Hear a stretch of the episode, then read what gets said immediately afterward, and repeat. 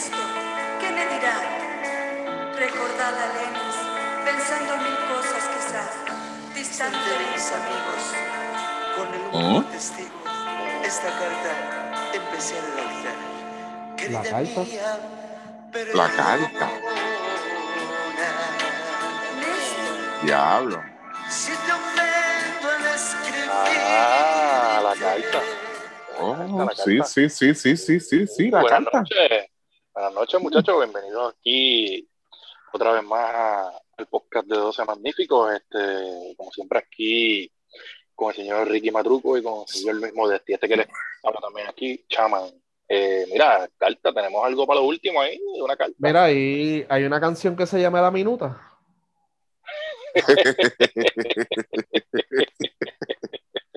Todavía están peleando en esos minutos. No, deja, ya, ya. Ay, por Dios. no, deja, deja que se enteren lo que tenemos acá. ¡Auch! Si aquella vez chillaron con, con, con- con un par de expresiones de aquella minuta, yo me imagino que ahora, ahora tienen que estar asustados. Y más con, con la entrevista de la semana pasada, pero ya mismito vamos a eso. Modesti, eh, femenino, hoy, ¿qué tienes por ahí? Pues mira, el centro básquet femenino empezó hoy, 24 de marzo. Puerto Rico le ganó Islas Vírgenes 7-3-6-9. En la victoria, Pamela Rosado, 18 puntos, 8 asistencias, 7 rebotes. Yada Stinson, 16 puntos. Esto es una de las Ricans identificadas por Pool Basket.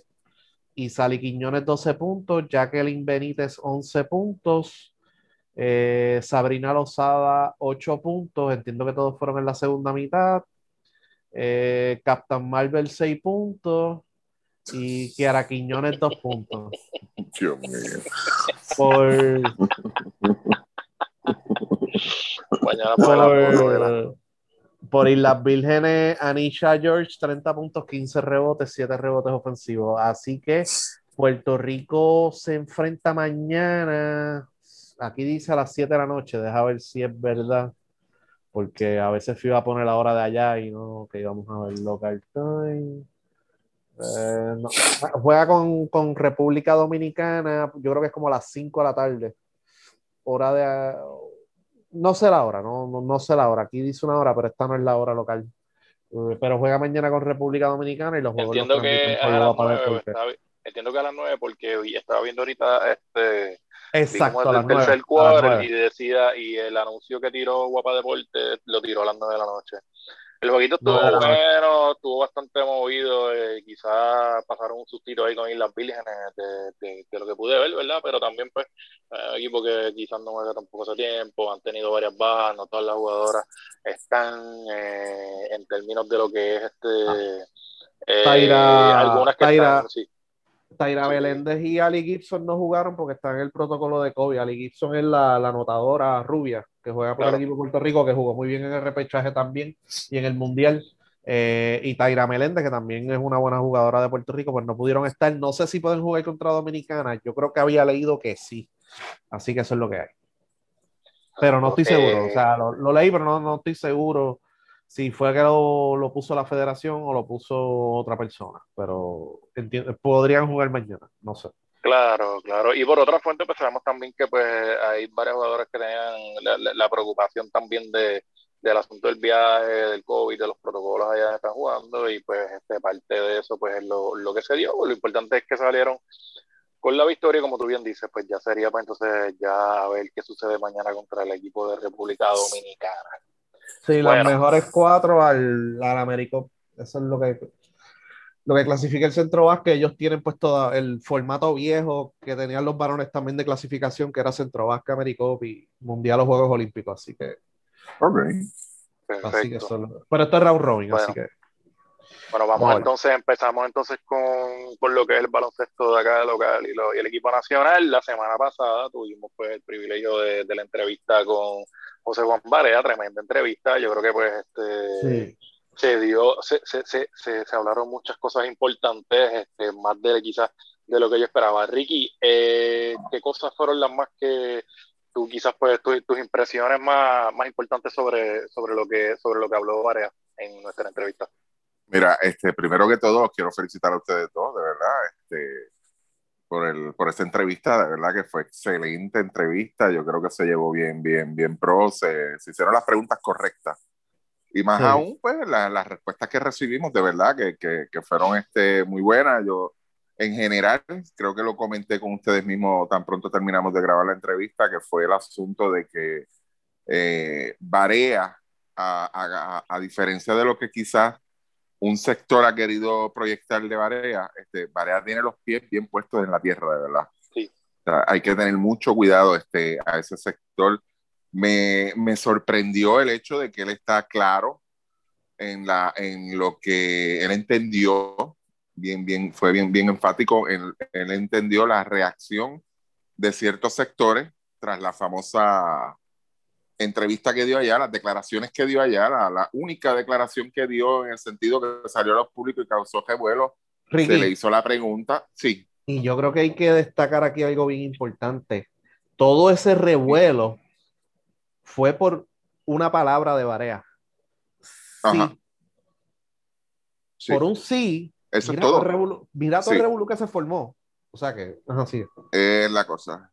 Y, y no, no, este, gracias por traer el punto. Y fue, y la pregunta, le- nosotros, para, para clarificar un poco, aunque pues hay personas allegadas a nosotros pues, que, que sí saben, nos comentaron, el feedback ha sido muy bueno, bien positivo de la entrevista. Sí. Prácticamente todo el que tuvo la oportunidad de escucharla le, le, le gustó, quedó este a gusto. Y, y, y en esa línea nosotros no íbamos a repetir lo que ya le había dicho, ni cuestionar, y por qué esto, ni por qué lo otro. Simplemente vamos a, a lo que en un principio todo el mundo tenía que enfocarse, que era lo que estaba sucediendo, más nada. O sea, no porque dijiste eso, no porque ofendiste a aquel.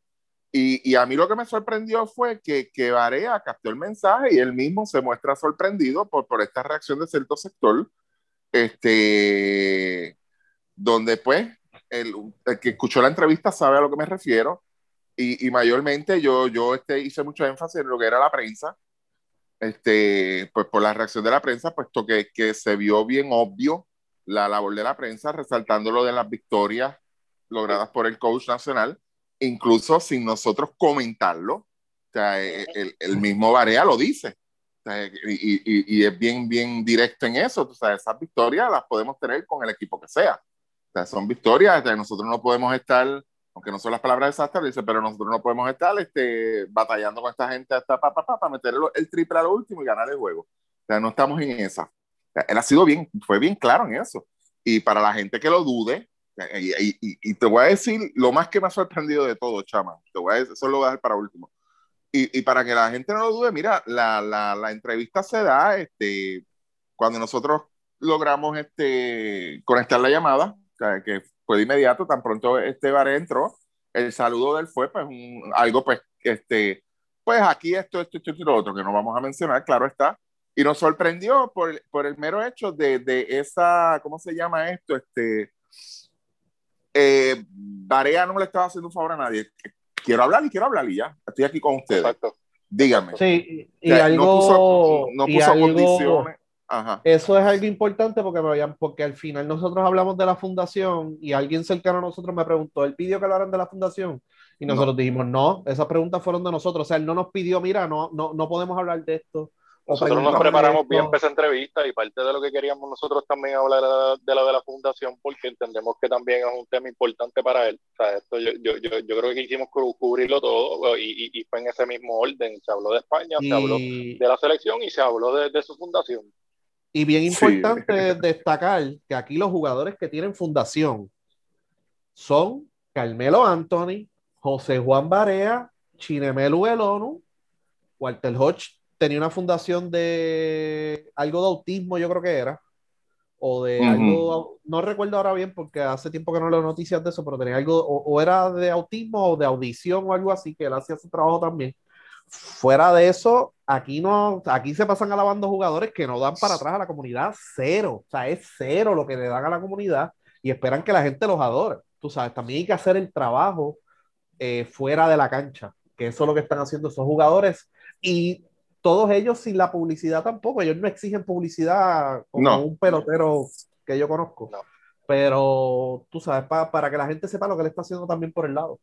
Exacto. Y, no, porque si, y, y, si no empezábamos con eso, tú sabes, qué carajo. Sí, sí exacto. Sí. salir de eso, pero no, no, o sea, nosotros este incluso, este, nosotros el, el, día anterior, ¿verdad? O dos días antes, este, decidimos hacer una llamada en conferencia entre los tres para, para coordinar los, los detalles de cómo lo íbamos a hacer, porque independientemente, y yo creo, y yo estoy bien claro en esto, sea quien sea, nosotros vamos a preguntar, nosotros no vamos a, a, a, decir esto sí, esto no, aquello no, nosotros vamos a preguntar.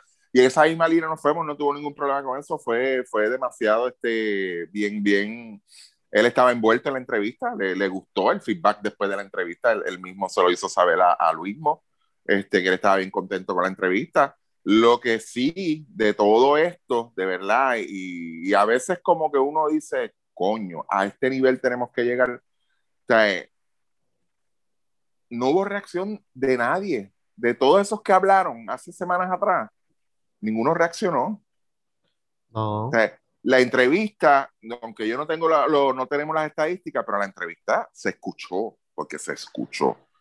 Sabemos que se en todos lados y jugadores sabemos que, que hubo jugadores, todos los jugadores del equipo nacional la escucharon y tenemos la manera de, de, ver, por, sabemos por qué, sabemos por qué, y, y pero eh, sí, no, o sea, en cuestión de estadística, lo que pasa es que ahora mismo, pues, eh, yo creo que es el podcast más escuchado dentro de la plataforma, pero todavía falta por el cambio de Spotify. Ahora tarda a captar las otras, las otras plataformas y pues eso ya eventualmente pues puedo dar un número final. Eso sigue sumando, pero... Sí, eh, exacto, sigue sumando.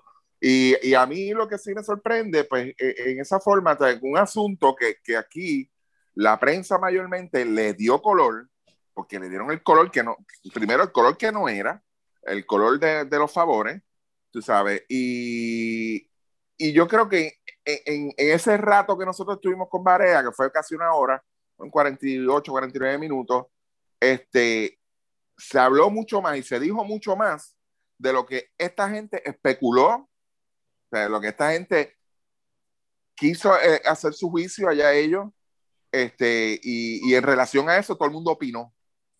Yo no estoy esperando ninguna reacción de nadie. A mí me importa un carajo la reacción de, de esa gente. Pero, pero, pero. O sea, eso era lo que tenían que escuchar. Eso era, o a ustedes le molestó el que nosotros le dijéramos. Este, nosotros no. La mayoría de las personas que lo escucharon, lo, casi todos coincidieron en lo mismo. Esas son las preguntas que había que hacerle a Barea. En esa línea era que había que ir con Barea. O sea, no en la forma, no, no, no en la, en la, en la forma, o sea, el approach que ustedes tomaron, no en esa línea que ustedes se fueron, ¿entiendes? Y parece que eso o los ofendió o, o quieren no, no, no menospreciar, yo no voy a utilizar esa palabra, pero minimizar quizás, o sea, el trabajo que aquí se hace. O sea, muchas cosas, y claro está, eso va a hablar Chama y va a hablar Luis ya mismo de eso, pero sin embargo, sin embargo, un diario en español estos días publicó una entrevista y yo no sé quién más no le dio Twitter, ¿verdad? Sí. ¿Quieres desviar toda la atención? Aló, yo no tengo ningún problema con eso. De verdad que no, porque, porque la, la, e, el podcast está ahí, se va a quedar ahí, siempre va a estar ahí. Y mucha gente, mucha gente, yo sé que lo va a utilizar de referencia. Es ese episodio, ese capítulo en específico, lo va a utilizar de referencia, de referencia. Nadie va a cambiar las cosas. como dijo alguien aquí, se le acabaron las balas. contra eso que se dijo la semana pasada en este podcast, no hay defensa. Ahí no hay forma de alzar las cosas, ahí no hay forma de, de, irte por la tangente, ahí no hay forma. y esa es la única forma que yo puedo interpretar todo este silencio, de verdad. Sí, sí, sí. O sea, yo, yo o sea, la, por lo menos la, la, reacción que yo vi en redes fue 100% positiva. Eh, que también me estuvo raro, porque yo dije, coño, 100% positivo, que siempre hay alguien que, ah, ustedes, se viene con el no discurso. No hubo nada de eso, no hubo nada de eso. Absolutamente nada, que me estuvo bien raro, porque siempre, tú sabes, hace dos años yo iba a mandar cuatro soplapotes a, a hacer cuentas falsas o a lo que sea para tirarnos. Y ya hasta se le acabó eso. O sea, ya no hay gente que le haga una cuenta falsa y, no, y nos escriba a nosotros, nos amenace. Tú sabes. Yo tengo mi pensar, yo tengo mi pensar sobre todo eso, pero voy a esperar primero que, a que digas tú el, el, el a que expresas tú lo, lo, tu opinión sobre, sobre lo que él dijo. Pues mira, eh, eh, por- como dije, eh, reacción positiva. eh, lo que pasa es que ellos, eh, esa gente, eh, y vamos a hablar directamente, GFR Media, toda esa gente creía, se acabó el tema aquí. Ujú. Aquí Sí. se acabó el tema y tenemos los resultados y todas esas cosas y más nadie se va, más nadie lo va a entrevistar, más nadie va a hacer nada y Barea, siempre una movida al frente, digo, no, no, espérate, vamos a este medio. Yo entiendo que ellos, yo sé que ellos están en una silla allá arriba y dicen, no, eh, siempre van a depender del periódico, que qué sé yo, siempre van a venir aquí, cuidado con eso. Sí. Barea fue a dos medios alternativos a dar su versión. No fue a ningún periódico. Sí le va a contestar a primera hora de vez en cuando y todas esas cosas. Pero fue a medios alternativos. Los atletas, ellos mismos hablan, como dijo Barea, tienen chas y todas esas cosas. Ellos van a, eventualmente van a coger la opción de ir a medios alternativos y eventualmente esos medios de EFR Media podría convertirse en una repetidora de prensa asociada y de agencia F. Y tener a alguien sentado editando y ya, no los van a mandar a ningún lado. ¿Sabes? Ahora mismo, eh, a mí me dieron el nuevo día gratis en el mesón, hace como una semana. Yo dije, diablo, ni primera hora antes era así. Y ellos son uno de los peores, página- y ellos son uno de los peores patronos que hay aquí en Puerto Rico. Sí, bueno, por eso también es que hacen lo que hacen, pero yo vi la página de deportes cuatro páginas. Antes Sí, eran sí, eh, mínimo, eh. mínimo 10 páginas, mínimo. O sea, mínimo. O sea, es una cosa, yo es a diablo. O sea, por, por eso es que a veces uno puede entender la posición de ellos y la postura de ellos, porque la realidad es esta, la realidad también es, y aquí vamos directamente a lo que es la prensa, que si a Sara Rosario no le gusta lo que dice un periodista del Nuevo Día, ella llama a, Mar- a, mi- a María Luisa directamente y dice, no me gusta lo que dice este periodista. Y lo pueden votar. Esa es la realidad, tú sabes. Pero sobre la entrevista, yo creo que aquí lo más importante es que, que en el podcast nos encargamos de que se llevara el mensaje que Varia quería llevar en la entrevista que salió en, no sé cuánto sale esa entrevista, un, eh, durante la ventana, eh, después de la ventana, perdón. Varia contestó que sí, lo explicó así por encimita, pero nadie quiso llegar al mensaje y nosotros dijimos, no, nosotros tenemos que, que ya que tenemos a Varea, llevarlo a que dé el mensaje de lo que está pasando allá adentro. ¿Y qué es lo que está pasando allá adentro? Lo que se ha dicho aquí.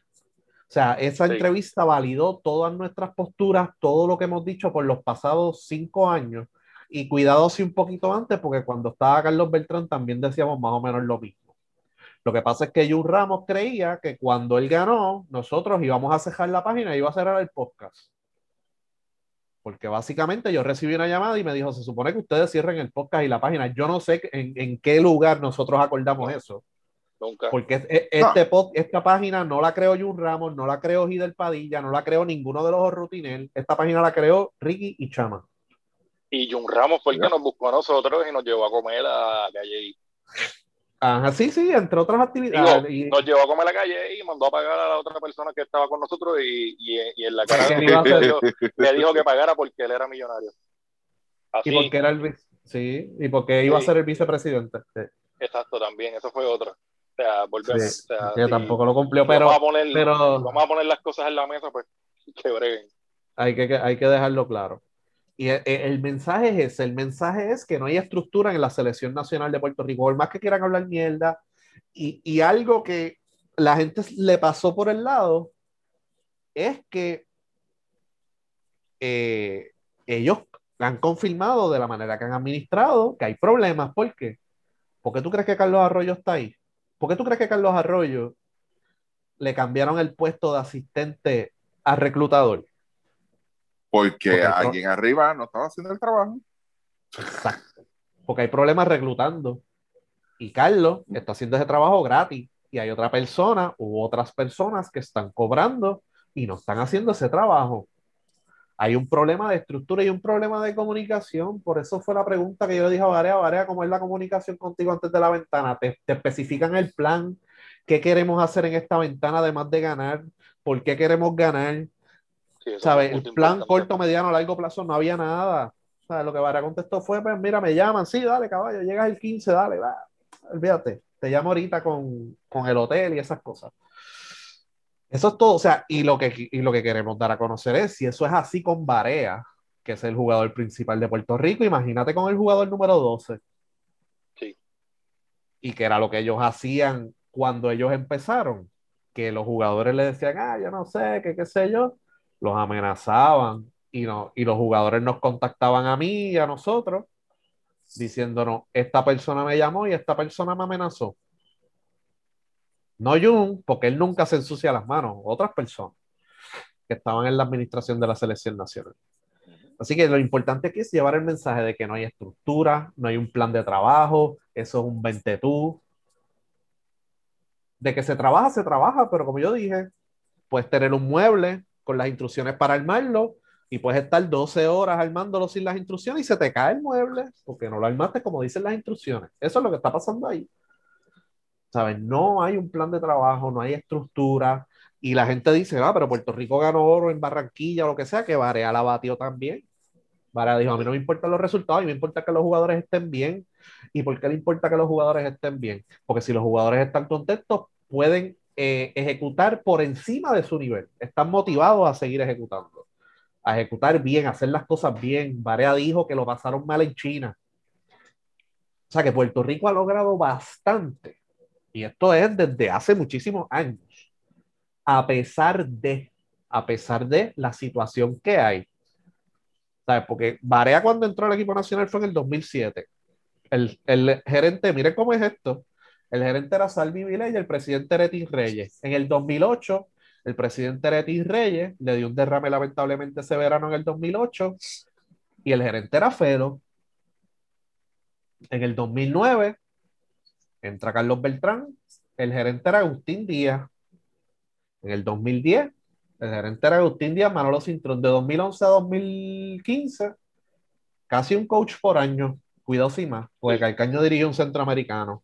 Los gerentes los cambiaban a cada rato. Estuvo Javier Torres, Fernando Quiñones, eh, Beltrán, fue, fungió como gerente también. Fue, pusieron miles de personas. Eh, Joel Katz, que fue Joel el que Katz también estuvo ahí.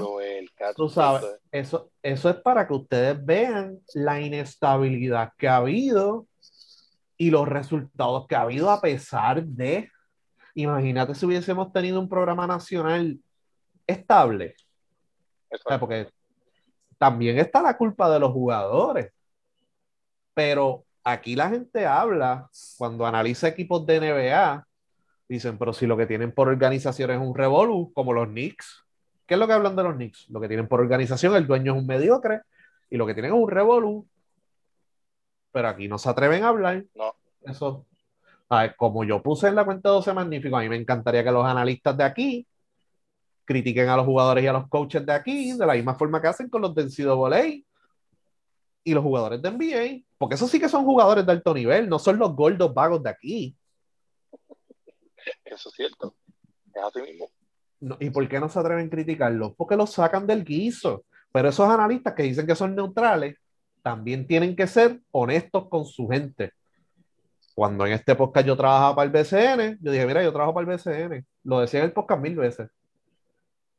Y ustedes me preguntaban, mira, tú que trabajas en el BCN, cuando había un revolú, antes de empezar los podcasts, yo dije, mira, pasó esto, esta es la posición del BCN, ustedes saben la otra parte, hablen lo que les sale a los cojones, porque yo tampoco iba a decirle, ah, no pueden decir nada negativo al BCN, porque ¿qué iba a pasar? Nunca, nunca, Nunca. en la historia de este podcast ha pasado que alguno de nosotros diga, mira, no puedes hablar de esto, no puedes hablar del otro. Aquí nunca nos hemos puesto, este, ¿cómo se dice? Este, no, no, nunca nos hemos tapado la boca con eso.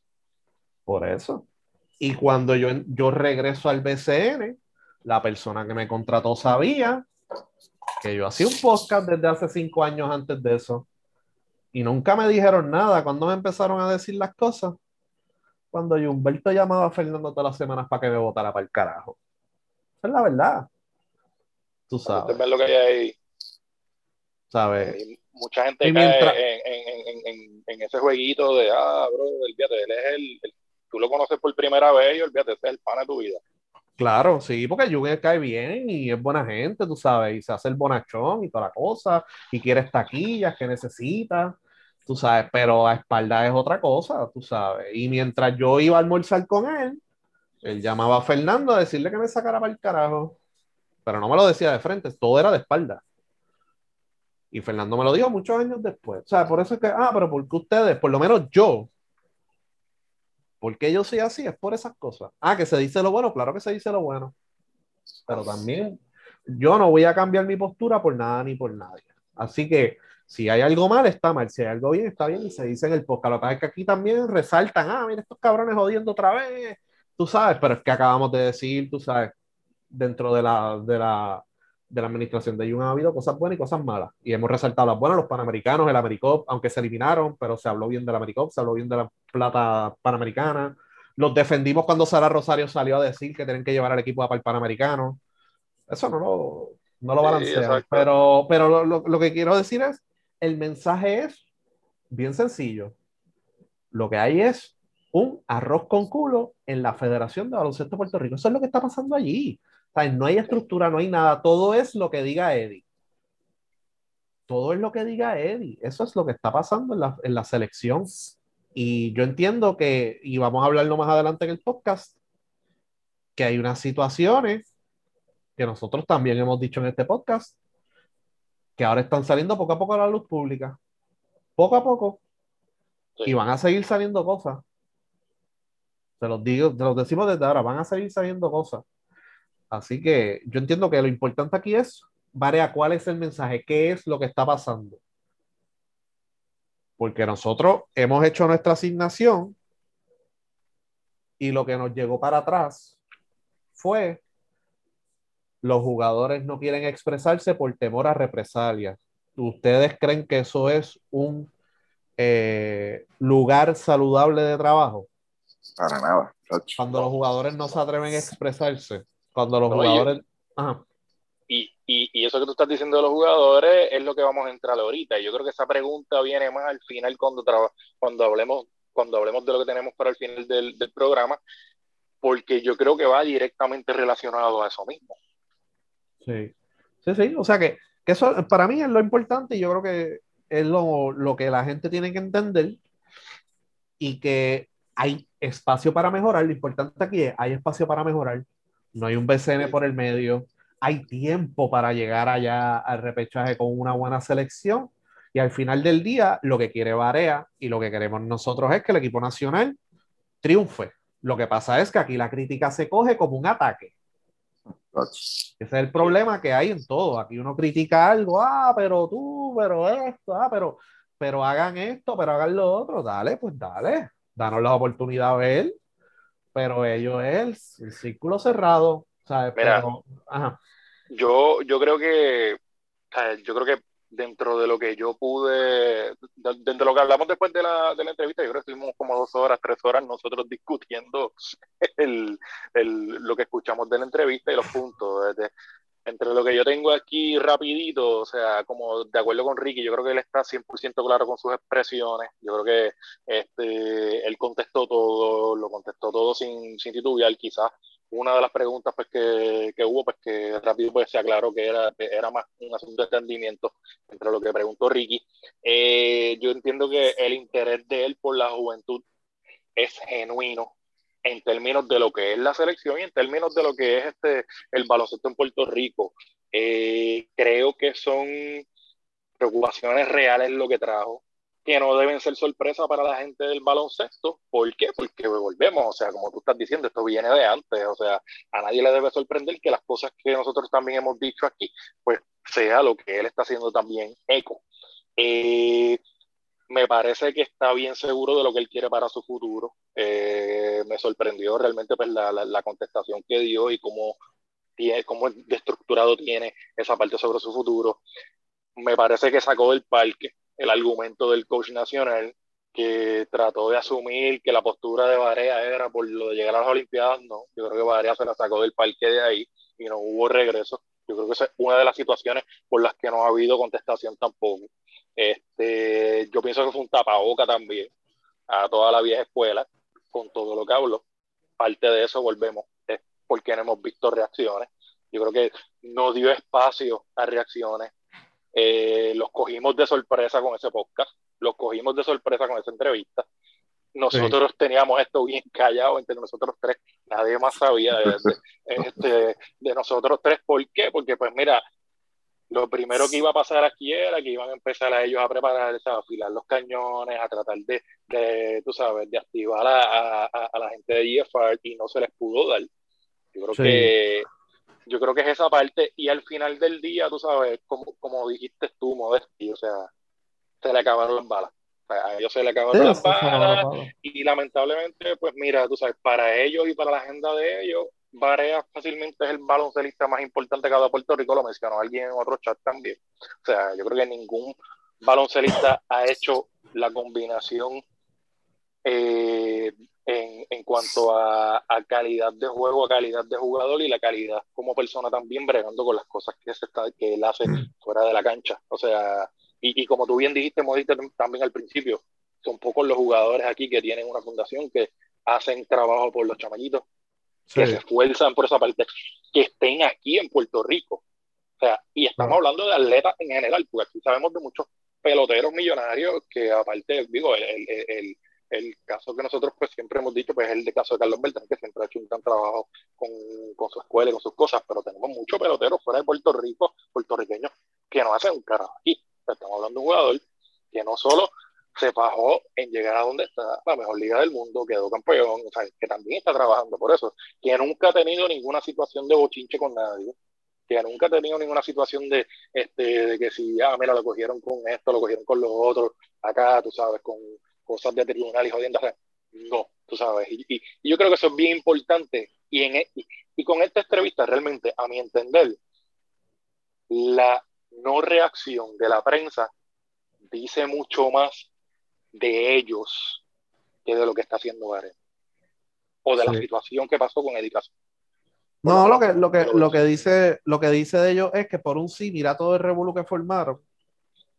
Y lo que tienen que hacer es lo que nosotros hicimos. Mira, Varea, eh, ¿cuál es el mensaje que quieren llevar? Este es el mensaje y que la gente juzgue. No, ellos quieren eh, influenciar a la gente a que opinen de una forma. No, los resultados están y tú, tú lees la gente, ah, pero Edicaciano, los resultados están, pero mira para allá, este, eh, con la mierda de equipo que tiene, porque esa es otra. Sí. Los jugadores no sirven. ¿Sabes? Esa, esa, esos escritos de Hidel de que no hay talento, de que el talento es una mierda, eso viene de San Juan. Eh, mira, mira, con esta mierda de equipo y mira lo que hemos hecho. O viene de Lajas también. Tú sabes. Así que. Se tuvieron, se tuvieron que tragar todo eso por la entrevista. Ninguno ha dicho nada y ninguno va a decir nada.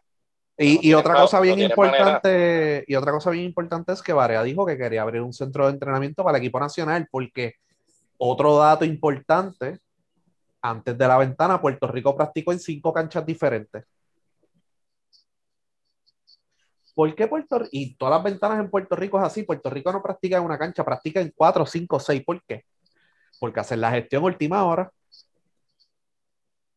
Y si es femenino, peor. Femenino están cuadrando la práctica todavía a las 5 de la tarde pidiendo una cancha. Este, eh, nosotros sabemos, nosotros sabemos de una persona que lo llamaban a las 4 de la tarde para pedirle una cancha para las 7 de la noche. Ah, pero tú no puedes hablar, tú no has pedido cancha. Mira, yo he pedido canchas con cojones del 2012 al 2017 el día a día mío era pedir cancha y programar el juego. Así que no, no vengan a hablar mierda de que no, que tú nunca has pedido cancha, yo sí he pedido cancha. Con cojones, grandes y chiquitas en todos los pueblos. Ustedes hacen esa última hora, déjense de mierda también. Y el equipo nacional practicó en cinco canchas y cuidado sin más. En la última ventana, cinco canchas diferentes. O sea que tú practicabas el jueves a las 3 de la tarde y el viernes y el jueves por las 3 te decían, deja ver si coge el joven para que practiquen. Y a lo mejor el otro día a, las 12 del mediodía te decían, no, no, tenemos la Mario Jiménez. Entonces tú como jugador, ¿cómo tú puedes planificar tu día si tú no sabes para dónde tú vas a ir a las 3 de la tarde? Que puedes terminar hasta en Manatí. tú sabes, o sea que esas cosas son las que están pasando en el día a día, esas son las cosas. Y, y, y cuando hay una práctica de ventana, no todos los jugadores tienen carro tampoco que dependen de otra persona, o, dependen de la federación. Así que esas cosas que son importantes, hay que darlas a conocer. Y entiendo que lo importante aquí fue el mensaje. Sí, se aclararon, se, se aclaró todo, yo entiendo. Yo, yo, yo pienso que fue una, una, una entrevista que, que, que, se pudo cubrir todo y todo quedó claro. Y como eso quedó bastante claro, pues no hay contestación, no hay manera de, de contestar a eso. Es como cuando pues volvemos, damos un tapaboca y se quedaron callados, pues que breguen ahí. Para mí es más importante eso y me, me dice más de ellos que cualquier otra cosa. Sí. Bueno, Eh, vamos, eh, vamos entonces a, tenemos por ahí también hoy para, para cubrirlo rapidito. Y, y mira, una pregunta, y una pregunta, este, ¿vienen más entrevistas? Siempre aparecen por ahí, pero o sea, aquí, fíjate, este podcast nunca ha sido de entrevistas y las entrevistas No. que se han dado aquí es porque son importantes y, Exacto. y, y- y en ese sentido, los que ya han tenido la oportunidad de tener una entrevista y no han querido o han puesto condiciones, por mí se pueden ir al carajo. Tú sabes, yo no, Oh, sí, esto Sí, no es, esto no es un micrófono abierto, esto no es un micrófono abierto a que venga mañana fulano y diga, mira, no, yo quiero pues que me entrevisten y que yo quiero, no, entonces, eso no es así. Eso no funciona así, nosotros no funcionamos así, volvemos. Eh, hay gente que trabaja así, que trabaja los podcasts con entrevistas, está gente, esta gente que entrevista pues a la clase artística y todas las semanas tienen de no, o sea, nosotros no somos ese tipo de, de, de podcast, o sea, nosotros tenemos las entrevistas como una posibilidad de contenido y ahí siempre van a estar pues Oye, gente que nosotros y- entendamos que puedan aportar algo Y que quede claro, y que, y que quede claro, nosotros le abrimos el micrófono a Jun y a Eddie y no vinieron.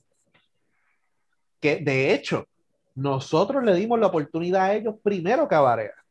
Sí, Eso para que la gente entienda esto. O sea, nosotros y lo publicamos, eh, micrófono abierto, 9 de la noche, micrófono abierto. Si quieren hablar, hablen. No vinieron. ¿Por qué? Pues aquí no les reímos las gracias a nadie. Aquí vamos a hacer las preguntas que nosotros entendemos que son las pertinentes para la situación que está pasando. Eso es todo. Y a ellos no les gusta eso. A ellos les gusta ir a ciertos programas que saben que le van a hacer las preguntas suavecitas, le van a tirar un chiste. Ah, mira qué bueno, están jugando en El Salvador o lo que sea. Eh, Ellos pensaban que así iba a ser también con, con la gente de la garata, mano, y, y todo lo contrario. Ellos se le viraron, sí, Exacto, se le- porque vieron lo que había. Se le, cuando, bueno, Sara Rosario fue a la garata y se paró a la segunda pregunta, a la tercera pregunta, algo así. Pues ellos están Tan acostumbrados a que el- ellos están acostumbrados a que, ah, mira, Sara, qué bueno, gracias por lo que haces por el deporte. Ay, ay, por favor. Sí, sí, sí, sí. Los, los mártires. Y mientras tanto se dan una vida de millonario. Sí. Ah, con los Bueno, chavos del pueblo, de sí. hecho. Eh, Vamos, eso es otro tema. Vamos allá. Sí, eh, yo creo que te- todavía tenemos ahí, hay mucho espacio para el COPUL, yo creo que en estos próximos podcasts, así que eh, eh, prevenido. Bueno, Mira, pasamos entonces pues a lo de eh, colegial, baloncesto colegial en Estados Unidos, March Madness, y ya lo que queda es el Sweet 16.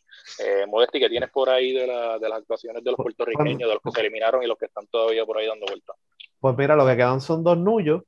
Julian Stroder en Gonzaga e Ethan Thompson en Oregon State. Así que esos van para el Sweet 16.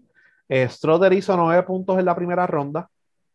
Eh, cuando en la victoria de Norfolk State 98 a 55, Gonzaga está invicto, un equipo, un super equipo, y, Sí. Son los favoritos. y difícilmente consigue tiempo de juego porque es un jugador de primer año, pero nueve puntos el primer juego. Segundo juego no estuvo en cancha. El próximo juego es el domingo a las 2 por CBS.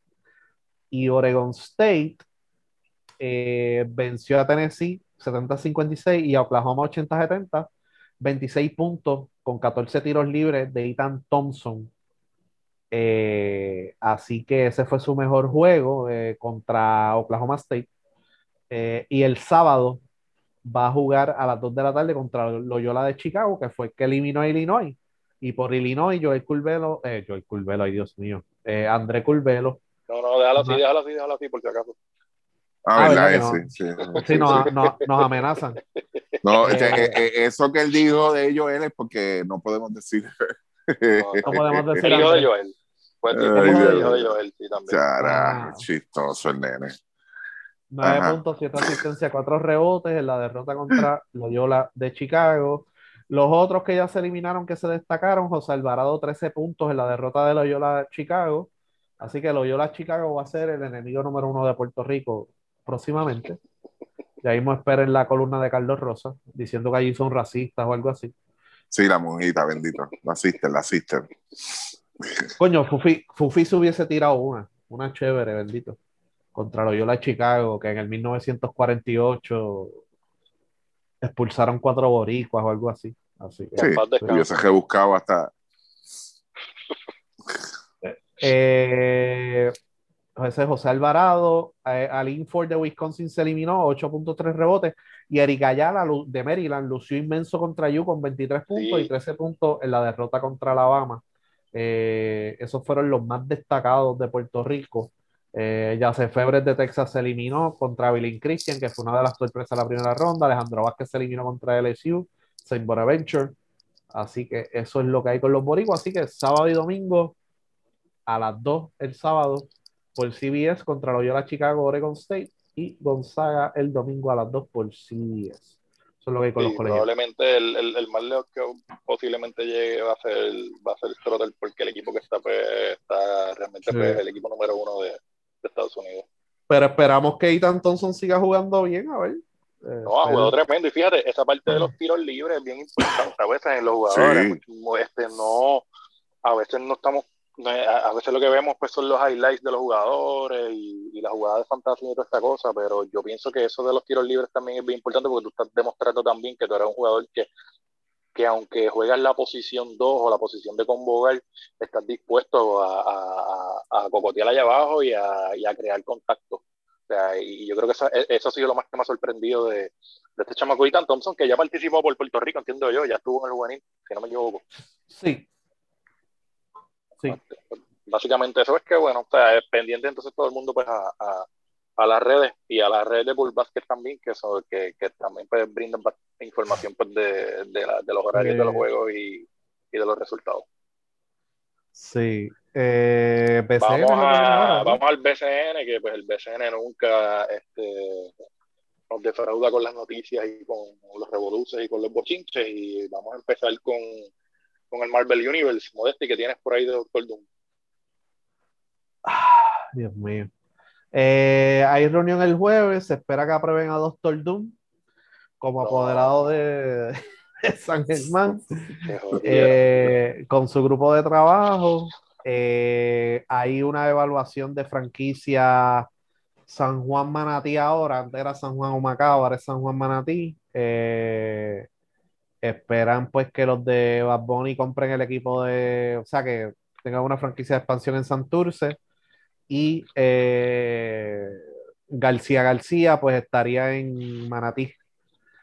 Eh, así que eso, esas son las noticias. Sí, porque esto, esto lo han tratado con, con como si esto fuera, olvídate, un secreto militar. No, no sabemos. Entonces la gente ahora está especulando, no, Carolina, no, Humacao, no, este, eh, Manatí, Sí. no. este, Vi, vi el nombre de Carolina por ahí, sí, es cierto, muy cierto.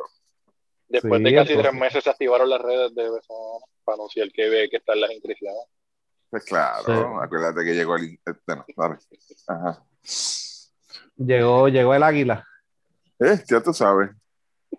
Empezó a llegar el águila. Bueno, todavía le deben a la gente, pero eso es importante destacarlo también, pero llegó el águila para dos o tres allí. Bueno, luego de, de dos Este, meses y pico de desaparición en las redes sociales, pues ya están por ahí otra vez este, tirando un par de noticias, así que pues esperemos que esto Y aumente en un la, poquito más. y en la reunión esa de, de, de mañana se va a estar discutiendo el, el, el resultado verón lo, de, la, de la burbuja entonces. No sé. Lo que No, tenían ah, era lo de, la- lo de las franquicias de expansión, que se supone que lo hubiesen resuelto en la reunión pasada, que se acabó casi a la medianoche, y lo de Doctor Doom. Ok, está bien. Ricky, Eh, sin entrar sin, sin, sin entrar en, en- en los asuntos estos directamente de quiénes lo que, de qué equipos lo han hecho y, y qué apoderados han entrado en esta práctica, este asunto de, de estar amenazando con, con, la, con los recesos y las mudanzas, ¿qué, qué, qué te parece ese asunto ya de viejo ya? Ah, y eso, eso, eh, mira, este, ese cuento ya es viejo, de verdad. A mí me sorprende y, y hasta me levanta cierta sospecha de que lo- los alcaldes de estos municipios caigan en ese jueguito, de verdad. O sea, y ese es el viejo truco, de verdad. O sea, mira, este, qué sé yo, cerré en rojo. Ah, no te preocupes, la, sácate la carta de la mudanza o de que vas a vender. Ponle un se vende para que tú veas cómo, como, como el municipio te va a respaldar, de verdad. O sea, y, y, eso no se hace, gente. Si usted no puede operar un equipo, no lo puede operar, de verdad. O sea, y, y, y, es, quería dar mi opinión en cuanto a eso, puesto que hay equipos, y, y esto se dijo en marzo del año pasado, en abril del año pasado, en mayo del año pasado, y más todavía cuando seguían insistiendo en hacer el torneo, la burbuja, whatever, lo que terminaron haciendo, de que iban equipos que iban a tener problemas económicos para esta temporada, que era lo que había que pensar. Y, y a mí me sorprende de verdad que aún con lo que pasó, con que sí hay equipos que están obligados a vender, eh, hay equipos que, que, no pueden operar o, o, no quieren, o mejor prefieren gastar el dinero de otro antes de gastar el suyo. Es más fácil, es más cómodo y menos doloroso.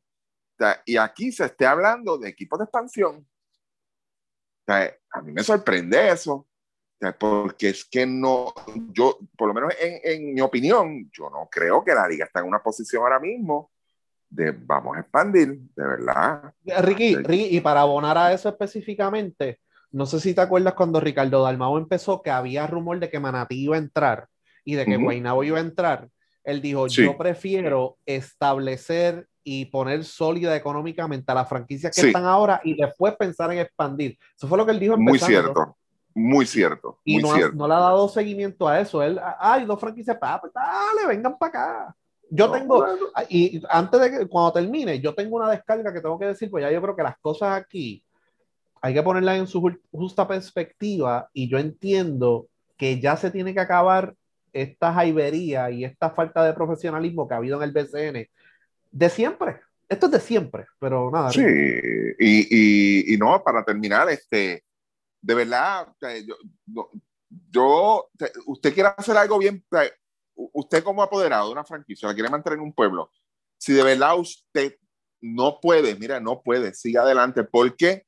Porque que el municipio le aporte algo a usted no significa que usted va a resolver todos sus, todos sus problemas. No, te va a ayudar a operar.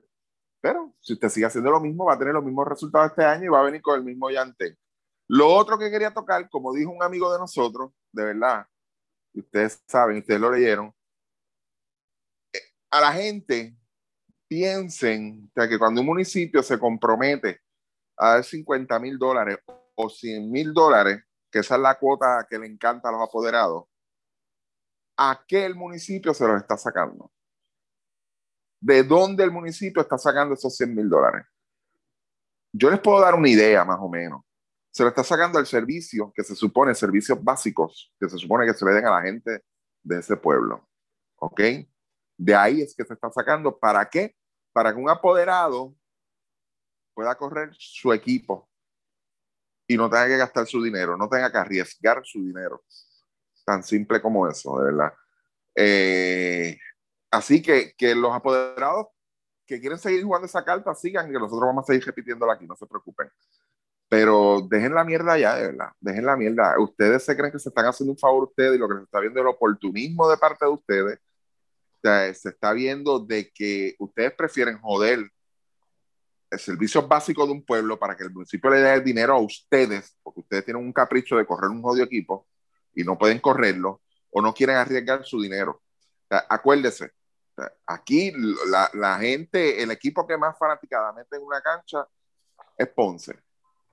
¿Ok? Este es su 8 mil, 9 mil, 10 mil personas. Fine, no hay ningún problema. Usted, si usted reside en una ciudad donde hay 60 mil o 70 mil habitantes, usted lo que cuenta son 3 mil fanáticos, usted está clavando, está jodiendo a los otros 50 mil habitantes de ese pueblo, quitándole servicios básicos. ¿Para qué? Por un capricho de correr su equipo. ¿Ok? Y Piensen sin nada a cambio, porque son los primeros que protestan a veces para, para, dar una, para dar una clínica, porque lo sabemos Exacto. de buena tinta. Claro que sí. Sí, este, Luis Mochaman, si tienen algo que decirles. Modesti, lo que ibas a, este, a, comentar. Yo entiendo que aquí los procesos del BCN hay que profesionalizarlo. Eh, lo que es la administración de la franquicia y cómo es que el BCN opera. Eh, no sé la, la, la, la, el plan o la meta que tenga Ricardo del o el plan de trabajo que él tenga para mejorar eso. No lo sabemos porque no, no ha sido específico cuando lo han entrevistado siempre lo que dice son generalidades, como cualquier político que está por ahí, eh, que dice mucho pero que no dice nada. Eh, al final del día. yo entiendo que aquí lo que es los traspasos o las ventas de equipo, el BCN no puede estar aprobando apoderados con tal de salir del problema. Porque la razón por la cual Pedro Ortiz se va es porque ya él no puede ser apoderado por unas situaciones profesionales que él tiene.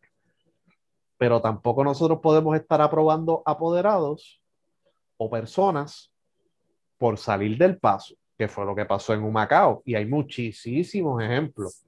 El que yo les puedo dar de la historia del BCN, que sale un apoderado y aprueban el otro, porque si no lo apruebo, la franquicia recesa y en vez de nueve tengo ocho equipos. Yo creo que eso se tiene que acabar ya. Yo creo que tienen que ser un poquito más específicos eh, en ese proceso. Yo creo que tienen que ser un poquito más proactivos. Eh, lo que está haciendo el presidente ahora mismo, eh, o sea, la solución de Ricardo Dalmau es pedirle chavo al gobierno, porque eso es lo único que él sabe hacer. A pedirle dinero al gobierno. ¿Qué hizo para la burbuja? Vamos a pedirle al gobierno. San Germán hay un problema, vamos a hablar con el alcalde para que me suelte al menos 100. ¿Qué fue? Él se reunió en un Macao, ¿para qué? Para pedir dinero. Yo entiendo que también aquí hay que profesionalizar y hay que cerrar este grupo de apoderados y convertirlo en un grupo exclusivo que sea atractivo para que otras personas quieran invertir en el BCN. Y ahora mismo, pues hay eh, supuestamente un cubano y los de Bad Bunny, que esos entraron en el 2019, yo creo que fue, eh, que quieren invertir y hay unos peloteros que están interesados en invertir en BCN, pero no, no sé en qué quedó eso, no creo que estén ahí. Eh, hay que cambiar el modelo de, apoderado, hay que cambiar el modelo de administración de los equipos. Esto no puede ser que una persona asuma todo el riesgo o dos personas. Tiene que haber grupos más amplios. En Puerto Rico yo sé que eso no funciona, pero hay que hacerlo funcionar, porque el BCN ahora mismo no es viable para ciertas franquicias operar, como el caso de San Germán. San Germán no ha desaparecido por su historia, porque si no ya hubiese desaparecido hace tiempo, de la misma manera que desapareció Bonito, de la misma manera que desapareció Morovi, de la misma manera que desapareció Fajardo y ahora volvió y cuando quiten la, la aportación municipal va a desaparecer, de la misma manera que eventualmente va a desaparecer Aguada porque quieren, estaban locos por vender la franquicia porque se metieron en una deuda, o sea, no, no en una deuda, sino tienen una nómina que Aguada no la puede aguantar. Y entonces ahora la presión es, ah, si el fanático no viene, pero es que nadie a ti te mandó tener una nómina de un millón de pesos en un pueblo que, ¿cuál la, ¿cuánta es la población de Aguada, Ricky? ¿20 mil personas? Eh, debe estar eh, rondando los 25 a 30 más o menos. Por eso. Eh, bien pequeño, bien bajito. pero nadie te mandó a ti tener una nómina de un millón de pesos. ¿Sabes? Lo mismo quebradilla. Ah, pero que la gente no viene, que esto, que lo otro. Es que, es que usted tiene que tener una manera de operar responsable. O sea, tú no puedes levantar 300 mil pesos y comprometerte con 300 y tirar bola al aire. Eso es una irresponsabilidad. Porque, porque, ah, yo llego a la final, en la final yo empato. Eso es lo que yo he escuchado de ellos mismos. Y cuando se escocotan, le deben a todo el mundo. Y empiezan las amenazas y las jodiendas. Y me voy a mudar, esto que lo otro, empiezan a cambiar los logos de las redes y todas esas cosas. sí, no, y empiezan a hacer referencia. Ah, es que en tal municipio a mí me van a ayudar. Allá me van a hacer una aportación. Entonces, pones en una situación bien difícil al encargado de ese municipio o whatever, a la gente. Mira, yo lo veo como una falta de respeto, mano. Yo lo veo como una falta de respeto, tú sabes. Aquí no estamos, aquí no, no, no. Una liga profesional, como ellos se quieren hacer llamar, no, no existe. Por eso el, el, BCN, el, BCN, es liga profesional porque le pagan a los jugadores. Por todo lo demás, no es profesional. Y no, no ha sido profesional por muchísimo tiempo. O sea, aquí se mudó Manatí a Fajardo porque Carlos Arroyo iba a jugar. Esa fue la razón por la cual mudaron a Manatí. No hay otra. Decisiones no, loco. no existe otra que tú me vengas a decir a mí. Ah, no, Manatí lo mudaron porque se convirtió, eh, no iba nadie. No, es que para empezar desmantelaste el equipo. Para provocar la mudanza, pues ya tú estabas cuadrando con Carlos que iba a jugar contigo forzaste la mudanza y te la aprobaron. ¿Por qué? Porque tengo que salir del problema. Ah, y viene Carlos Arroyo donde él quiera jugar. Si quiere jugar en Vieques, aunque no sea viable, hay que aprobarle Vieques. Así que, y, y, lo que con los nuevos apoderados, yo entiendo que el comité de nuevos apoderados no puede estar compuesto por los apoderados de ahora. Me voy a explicar. Ricky, tú quieres hacer una franquicia en Yauco. El comité de nuevos apoderados está el apoderado de Ponce. ¿Ok? Y, y tú vienes y le presentas un plan de trabajo. Y tienes el plan de trabajo, estos son los auspicios que tengo, ya yo tengo 500 abonados comprometidos, que tampoco, eso es un requisito en otras ligas, en Puerto Rico no es requisito. O sea, San Juan y Manatí no tienen cancha y ya los están evaluando. Eso es para empezar. Mm. Eh, y tengo 500 abonos y Sartorius, que es la planta de Yauco, me va a dar 200 mil pesos.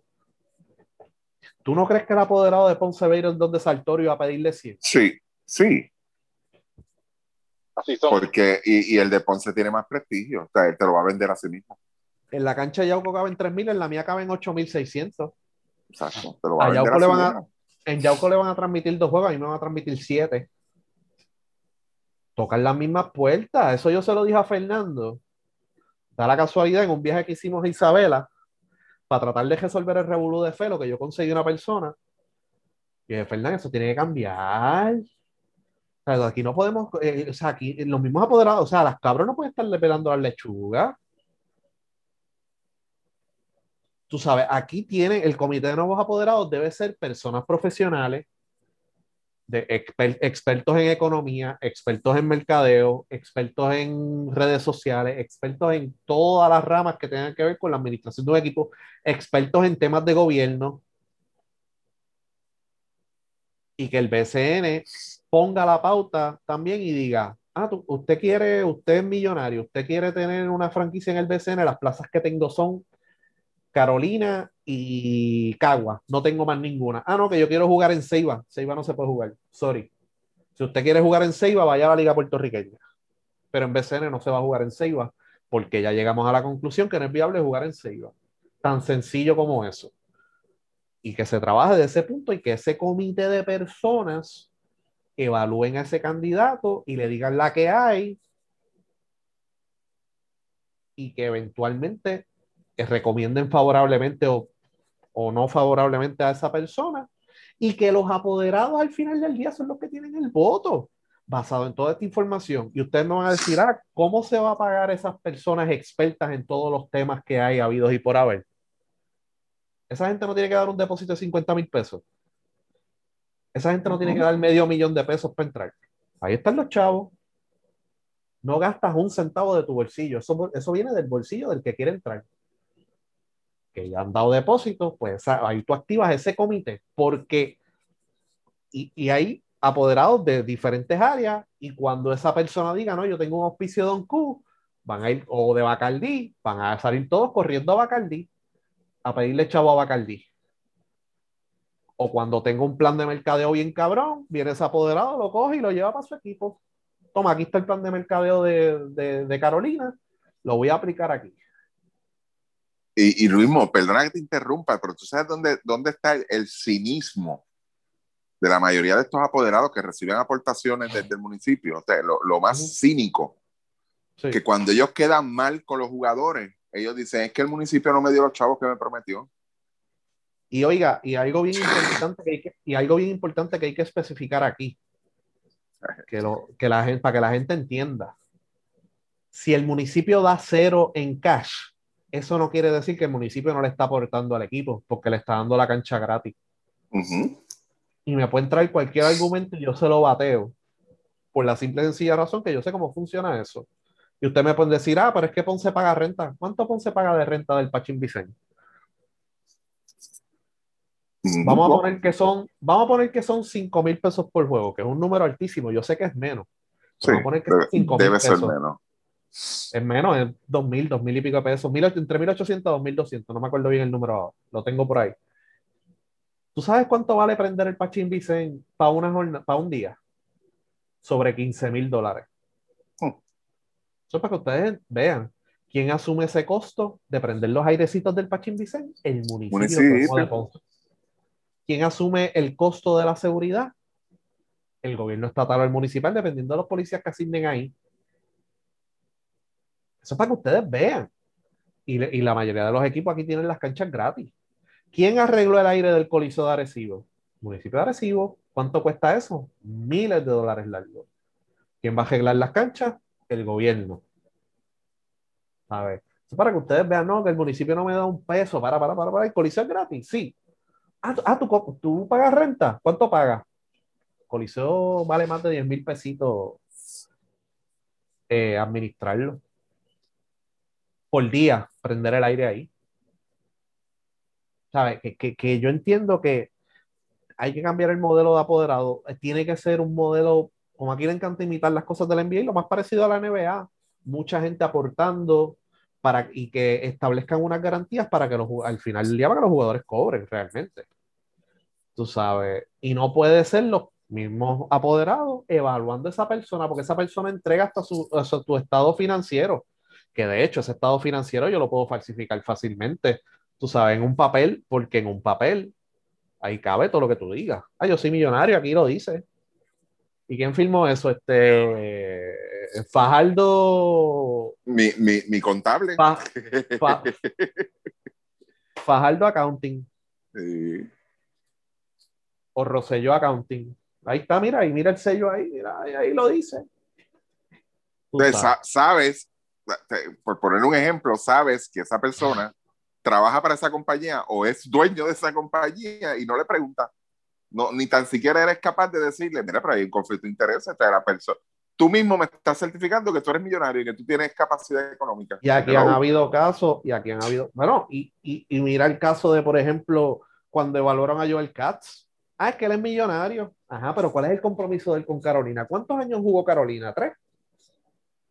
¿Tres? Cuando le pusieron las vacas flatas, desapareció el equipo de Carolina. Así O sea, ser millonario no te cualifica para ser apoderado del BCN. Tiene que haber otras, otros eh, requisitos para ser apoderado.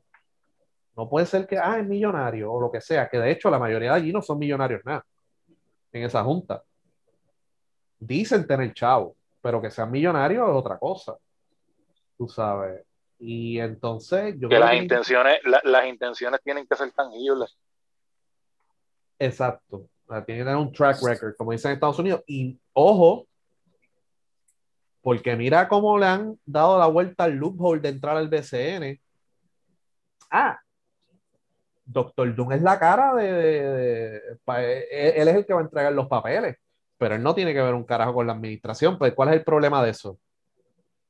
Que si eso colapsa, doctor tú no va a querer responder con su bolsillito, porque eso cuando tú firmas un contrato, el que responde es el apoderado. Va a decir, no, no, para, para, para, para, para, para, para. Eso no fue lo que nosotros, o sea, el reglamento del BCN dice que si tú eres el apoderado, pues tú asumes con tus recursos, si colapsa, como no hay una fianza, pues si le debe a los jugadores o si te vas en rojo. Y ahora están llorando con el municipio de San Germán y si eso, y si eso sale mal, él no va a responder de la misma manera que no respondió cuando él fue apoderado de Aibonito y Calley, que terminaron yendo a su Macao y todavía hay demandas por ahí. ¿Tú te crees que los apoderados investigaron eso? No, son muy vagos. Vamos a ver cómo le va económicamente. Ah, le va bien. Hacho, él fue apoderado hace 20 años, él es un veterano en esto. Apruébalo. Apruébalo, olvídate de eso. Así es como ellos evalúan las cosas. y esto hay que profesionalizarlo ya. Y no les va a costar un centavo hacer lo que yo acabo de decir. Porque el que te da el depósito es el que quiere entrar. Tan sencillo como eso. Pero un comité de expertos, de gente que sepa de verdad. Y que en ese comité también hayan exapoderados. Que digan, espérate, no, no, estás haciendo esto mal, estás haciendo esto y ya está. Lamentablemente Agustín falleció, pero él hubiese sido una persona perfecta para eso. Pero hay por ahí personas que para otras cosas, para otras cosas, para otras cosas hacen este un chequeo completo de, de quién es fulano, quién es mengano y buscan todos los chismes, pero para estas cosas, olvídate. Yo siempre he pensado que hay siempre hay un hay un hay algo detrás de todo cuando pues tú tienes una persona que estás considerando para traerlo como apoderado o como dueño y y, y, ya uno, y ya uno conoce las historias y aún así lo aprueban. Eso, eso me levanta más sospecha de, de las intenciones de la persona con, con, la, con la franquicia y eso es algo que también se ha dicho aquí. a, la hora de la verdad, a la hora de la verdad, muchas personas usan el BCN como un instrumento contributivo. Exacto. Eso es todo, eso es todo. O sea, ah, yo soy deportista, claro.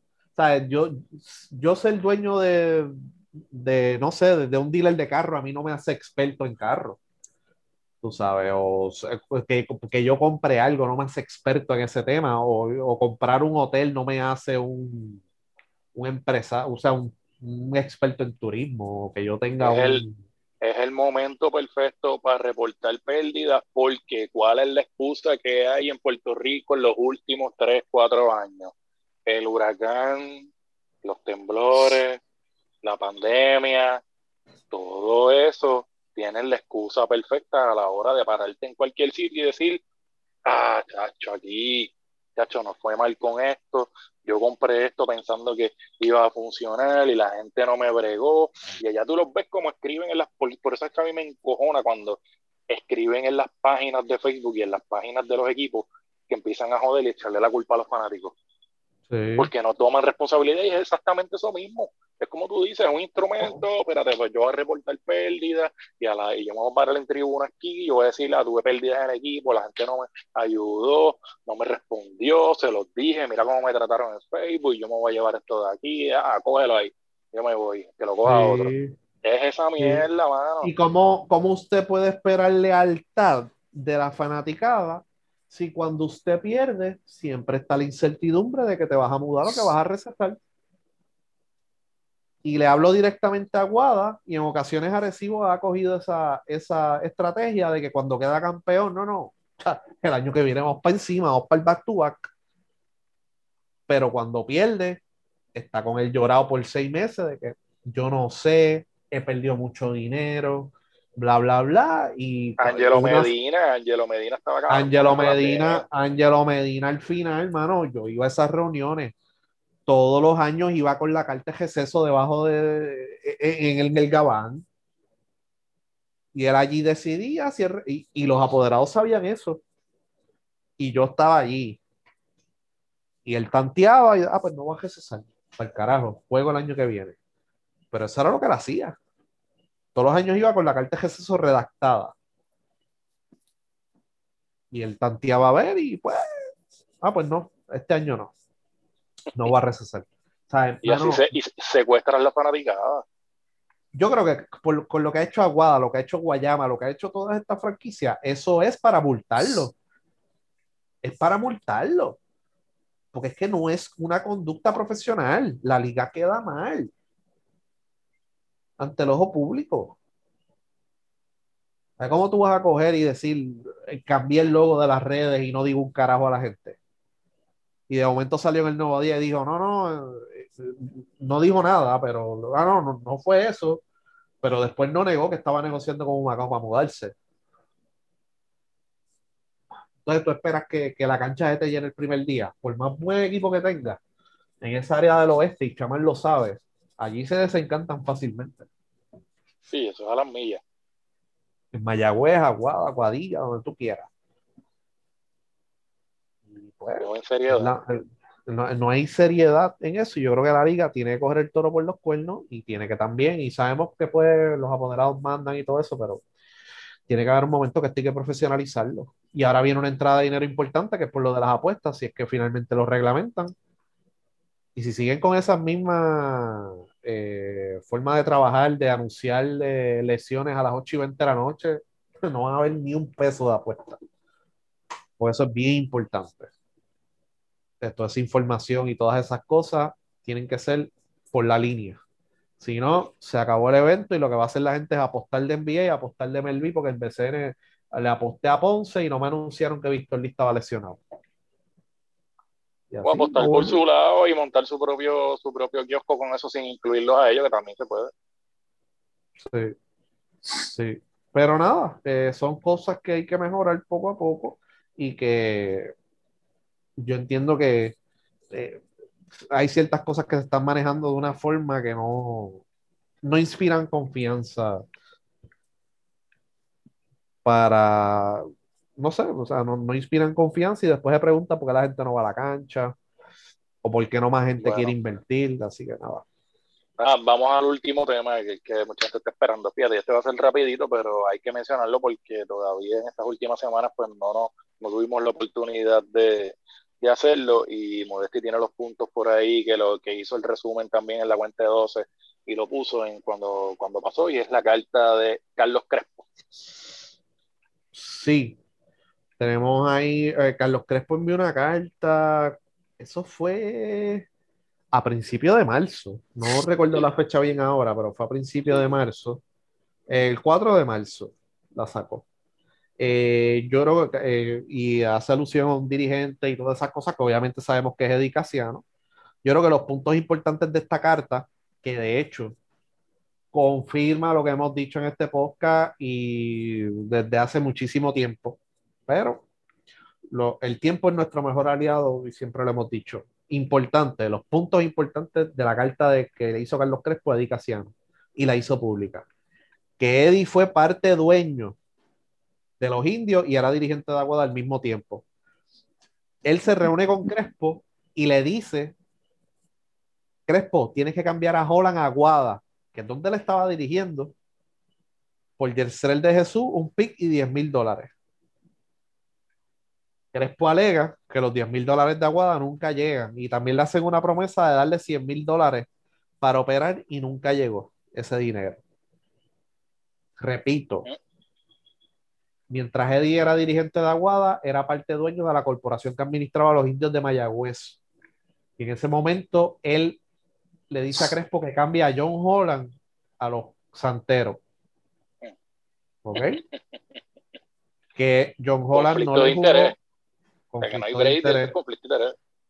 Que John Holland no le jugó a Aguada esa temporada porque firmó en la Liga de Verano de China que finalmente le dieron más dinero pero al otro año jugó, eh, dos años después jugó y quedó campeón con Aguada.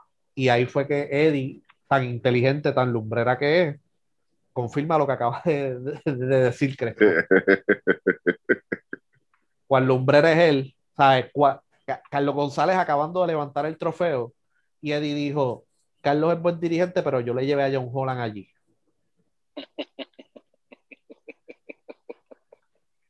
Qué hombre era.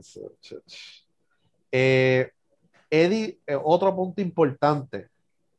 Eddie le pidió a Crespo que mantuviera silencio sobre este proceso y que Alfredo Piraña Morales, director de torneo del BCN, los iba a ayudar. Porque era su hermano. Porque era su hermano, ah. bandera roja, bandera roja. Y hay conflicto de interés con el equipo Mayagüez, conflicto de interés con el equipo de Aguada. Hay conflicto de interés en el equipo nacional porque John Holland es un jugador del equipo nacional. Y hay conflicto de interés entonces con la liga, específicamente con el director del torneo. El director de torneo está en comunicación. Lo que quiere decir aquí es que el director de torneo está en comunicación con el dirigente nacional y aprueba o no aprueba los cambios basado en lo que diga Eddie, que es algo que se dijo en este podcast hace en múltiples ocasiones. apareció una, sí, apareció una deuda de 190 mil dólares del 2016 que eso fue una demanda que había y un revolú y que tuvieron que hacer los cheques a última hora ahí antes de, de, empezar la temporada. Eh, él alega que envió un cheque al BCN para saldar las deudas, pero y que no lo aceptaron. No me consta eso, pero eso es lo que dice ahí. Y entonces él hizo los cheques antes del juego y pudieron eh, jugar con los refuerzos, porque si tenías deuda, no podías jugar con los refuerzos. Esa era una regla que había, yo creo que está todavía. Eh, Eddie le reclamó a Crespo por el turno, por un cambio que hizo por el turno de primera ronda del 2018 por Rachan Suárez. ¿Por qué él hizo ese cambio? Porque sus poingares estaban lesionados y trajo a Rachan Suárez a última hora para resolver. Y Eddie dijo esa mierda. Rachan Suárez, jugador de dedicación ahora mismo. Eddie no quería que Mayagüez cambiara el turno de primera ronda porque ese turno él lo iba a usar sea, él siendo dirigente de Aguada, él todavía estaba tomando decisiones del 2017, 2018 y por ahí para abajo. Y cuando hicieron ese, cuando hicieron ese cambio, eh, Eddie se molestó mucho. Sí, no sé por qué. ¿Verdad? Pero. Ay, Dios mío, sea el señor. Eddie bloqueó múltiples cambios de Ramón Clemente. En uno de esos cambios, Mayagüez recibía 30 mil dólares y Eddie amenazó a Crespo. También se habla de los obstáculos que le pusieron a Barea para que dirigiera a los indios. Eso fue público. Eso fue público y, y lo comentamos aquí en este podcast, que Varea no podía dirigir hasta que cogiera un curso ahí con Landy Pantoja o como se llame. Y Crespo termina suspendido por agredir un árbitro que todavía está eso dilucidándose en el tribunal. Así y en que un juego que fue contra quién? eh, Aguada. Exactamente. Así que eso fue lo de la carta de Carlos Crespo. Eh, de Ahora, que- ahora, lo más importante, eh, eh, eh, ¿por qué Carlos Crespo escribe esta carta, gente? Por una cita o una referencia que el mismo coach nacional hace de que los puertorriqueños se destruían ellos mismos. Exacto. De ahí es Ujú. que sale, porque así es que él empieza la carta, ¿ok? Eh, de que los perdón, que nosotros nos destruimos, nos hacemos daño a nosotros mismos.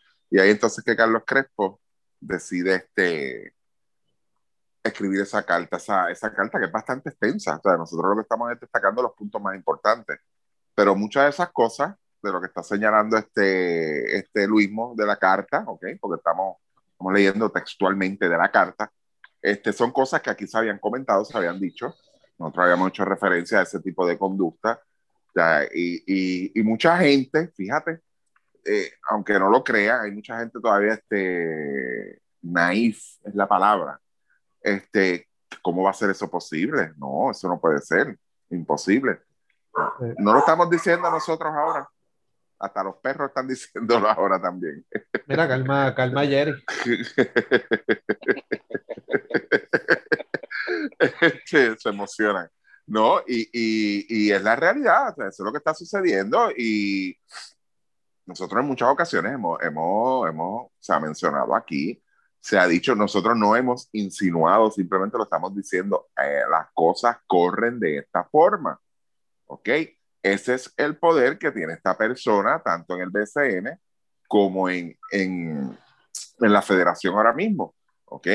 no son inventos de nosotros, además, claro, y, y, la gente podrá venir a joder con que, ah, que qué guerra tienen ustedes con No hay guerra, es que lo que está mal está mal y hay que señalarlo y punto. Exacto. Sí. ¿Entiendes? Y, y, a mí, sea, yo por lo menos, yo no sé ustedes, ¿verdad? Pero cuando hacen un señalamiento en contra de mi persona, si no es cierto, créame, créame, que yo me voy a defender y me voy a defender con pruebas, ¿ok? Sí.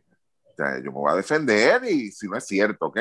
Si es cierto, pues trato de, de usar toda esa, lo, lo, mismo que utiliza él, utilizar los medios, ¿ok? Manipular la, entonces la información que sale al público. Y entonces, ah, pues ya, todo el mundo calladito. Tú sabes, está bien, ya, sacamos sí. el capítulo, no hay que hablar más de eso. Eso es lo que jode de esto. Entonces, la, mucha gente no se quiere dar cuenta de que, hello, mira lo que está pasando, ¿qué pasa? Sí. Luis, este chaman, No, ibas a comentar sí, algo. y yo, a mí, otra cosa importante de esto, y es que, como lo de ahorita, no, no hemos tenido reacción. Y lo que me da a entender que eh, debe haber un disgusto grande entre los apoderados, que ya venía ese disgusto con Edicaciano. De hecho, en la, en la, reunión, en la reunión que se fueron a beber a Salitre, hubo una moción para que Eddie no pudiera dirigir BCN. Lo dijimos aquí Mm. también. Sí, no, o sea, volvemos. Esto, esto es un problema grande. Aunque la prensa no reaccione, aunque nadie busque ni indague un poquito más en este asunto, es un problema para él porque los apoderados están viendo lo que está pasando también aquí. Y, y, y, podemos decir que quizás pues en el caso de Mayagüez, pues bien probablemente está bien porque están en medio de la jugada. Y, él, y Mayagüez en ese tipo de jugada también pues volvemos metió las patas. Y yo como fanático de, de, del equipo de los indios, sé, o yo creo que hay que buscar que ellos rindan cuenta sobre lo que estaba pasando ahí también. No es solo en el caso de Casiano, tiene que ver en el caso también de, de Mayagüez y, y, y, los trueques y a lo que se dieron con esto, porque si yo soy el equipo de Mayagüez, yo estoy administrando el equipo de Mayagüez, yo tengo un, un, uno de los dueños del equipo este, haciendo ese tipo de, de, ese tipo de transacción, yo tengo que, que, tú sabes, que traer eso a la mesa, tú sabes, y nadie trajo eso a la mesa. Sí. Es la razón por la que sí, me imagino sí, que en aquel que, que, es la razón por la que me imagino que en aquel momento tampoco la liga tomó cartas en el asunto porque pues entiendo pues que eso estaba bastante callado. Que, O sea, Crespo, Crespo hizo una llamada al BCN, pero él nunca sometió los papeles porque muchas de esas cosas que él alega allí son cosas que se acordaron de boca, no se llevó a papel y eso fue un error de rookie de Crespo. Sí. No, no, y lo otro es que, que la mejor defensa, y, y- y aquí tienen que, y ustedes va- van a ver que si surge algo de todo esto, que claro está, lo que, lo que dice Chama, lo que se ha escuchado es un silencio. Eh, yo creo que el reclamo que puede hacer hasta el mismo Eddie es de decir, no, él fue parte del esquema. Él fue parte de todo eso. Y toda la atención se va a dirigir entonces a Crespo. ¿Ok? Se va a dirigir a él. Ah, pues está bien, Eddie no lo hizo mal porque el tipo también fue cómplice. El tipo estuvo de acuerdo, el tipo se prestó para eso. Lo que, lo que, por lo menos a mí, me lleva a la conclusión de que este caballero no tiene nada de ética. Él no sabe lo que es ética. ¿Ok? O sea, eh, eh, sinceramente, usted puede ir a cualquier, no sé, a cualquier liga del mundo, al deporte que usted quiera escoger, sea donde sea, en cualquier parte del mundo, sea en, en Asia, en África, en Sudamérica, acá en América. Yo nunca había visto algo así. Yo nunca No. había visto algo así, de verdad, nunca, nunca. Sí. De verdad que Y no. yo creo que, hoy- que la inf- Ajá. Ajá. Y voy a la lo- pregunta que tú ibas a hacer ahorita, Modesti. Eh, es justo, y, y se la voy a hacer, se la voy a hacer a los dos. ¿Es entonces justificado el miedo que le tienen los jugadores a perder su trabajo en el BCN por dedicación? Claro que sí, claro que sí, Si están viendo el, el pushing que tiene, el, el poder que tiene, y que todavía lo tiene. que lo tiene, están viendo. Entonces no tan siquiera en el BCN. No tan siquiera en el BCN. Sea, es, una, es un, castigo, vamos a ponerlo de esta forma, que ya ha llegado a, entonces a la selección nacional. Donde quiera que tú me quedes mal a mí, yo te voy a clavar. Ah, ¿te vas a retirar de la selección? No te preocupes, yo te cojo en el BCN. ¿Entiendes? Esa, esa es la, la, la forma en que los jugadores están viendo esto. ¿Ok? Yo no quiero utilizar la frase todavía, pero yo estoy a punto de utilizarla. O sea, dedicación se está convirtiendo en un cáncer para el baloncesto en Puerto Rico y la gente no quiere verlo. O sea, el periodista huele hoja que venga a decir, ah, pero eh, él gana un centro básquet o el mira la medalla y no me venga con esa mierda. Vayan más allá, indaguen, busquen, Es que ellos lo saben y no han dicho nada. Ellos lo saben y no han dicho nada porque aquí son mediocres. Está brutal, No, de verdad. Está brutal. Y, y, y yo hago la pregunta otra vez, se la hice hace como 20 minutos atrás. ¿Viene una entrevista pronto o no vienen más entrevistas? Sí, yo, o sea, yo entiendo que eh, esto es algo que se, esto no es nuevo, esto se sabía desde hace tiempo. El BCN lamentablemente nunca, to- nunca tomó las medidas correctivas necesarias para evitar que esto siguiera sucediendo. Y yo creo que esa es la realidad. Si Crespo, yo creo que lo de menos aquí es que si, ah, Crespo no sometió la querella, es que no es eso. Es que tú sabes que ya hay una combinación de pitcher y catcher entre el director de torneo y un dirigente, o el director de Ujú, torneo y un apoderado. Lo primero que tú tienes que hacer es sacarlo para el carajo. Porque el director de A torneo. los dos. A los Claro. dos. Claro, claro. Y yo sé de situaciones en las cuales Eddie eh, ha hecho diferentes cosas y no se atreven a multarlo, no se atreven a suspenderlo. ¿Cuándo? Ah, pero cuando, cuando él se pasaba hablando miel del BCN, él nunca se le multó. Nunca. No se le dijo nada. Está bien, caballo. Dale para adelante. Es dedicación. ¿Sabes? Ah. ¿Sabes? Eso, y eso es parte de por qué, por qué pasó lo que pasó. En parte es por esto. En parte es porque se permitió esta conducta. Que es inaceptable que un director de torneo, que supone que es una figura neutral, esté jugando pitcher y catcher con el, del- con el dirigente de un equipo. O sea, y que bloquee cambios. Así porque sí. Eddie sin meter un peso. Jodió con Arecibo, jodió con los equipos que estaban alrededor de él, que, que sabía que eran amenazas. Tú sabes, y esto en vez de abrirle las puertas, lo que Eddie no se está dando cuenta es que esto a la larga le, van a hacer, le va a cerrar puertas en Puerto Rico. Pues aquí todos son aves de paso. Aquí todos son aves de paso. Y va a llegar un punto que Humberto no va a estar. Va a llegar un punto que Humberto no va a estar. Y cuando saquen a Eddie del equipo nacional, eventualmente, o él renuncie o lo que pase, si estos apoderados se mantienen, yo no creo que le den trabajo. Así que le rece a Roca para que siga. Eh, para que siga ahí de apoderado, porque no hay muchos apoderados que le van a aguantar ese chistecito a Eddie. Así que. No, y, y, mire, usted, señor, ser amigo de Eddie Casiano no es un privilegio en estos días, ¿ok? No es ningún privilegio. Así que no sea tan lambón usted tampoco, de verdad. Y eso le está cerrando puertas a otros países también porque están viendo cómo él se está comportando. eso es lo que él no entiende. O sea, él se cree que como metió 9000 puntos en el BCN y porque ganó un oro en un centro básquet, lo están respetando en España, lo están respetando en Francia. nadie le importa un carajo eso. Al final del día, nadie le importa el centroamericano, nadie le importa el centro básquet, nadie le importa que clasificó última hora las ventanas. Lo que le importa es su ética de trabajo, su profesionalismo, qué proyecta. Eso es lo que evalúan antes de hacer la llamada y aquí la prensa lo ha tapado lo más posible. Que si los editores de hace 25 años llegan a estar vivos, estarían, o sea, era bien diferente la cobertura que le hacían a Eddie hace 25 años. Tú sabes. Y entiendo que, tú sabes, y, va a y como les dije hace un tiempo, va a seguir saliendo información. Se los digo desde ahora va a seguir saliendo información reveladora de cómo era que se, que se hacían y cómo se hacen las cosas en el BCN y en el equipo nacional. Y es lamentable porque no, es, no son noticias positivas tampoco. Bueno, con esto entonces cerramos el podcast. De para, para, para, para, para, para, para, Cuéntame. Ajá. ¿Qué pasó? Oye, ¿y los cafres estos que fueron a Texas? ah, mira, sí, se me olvidó. Explíqueme, este, explíqueme ese video. No sé.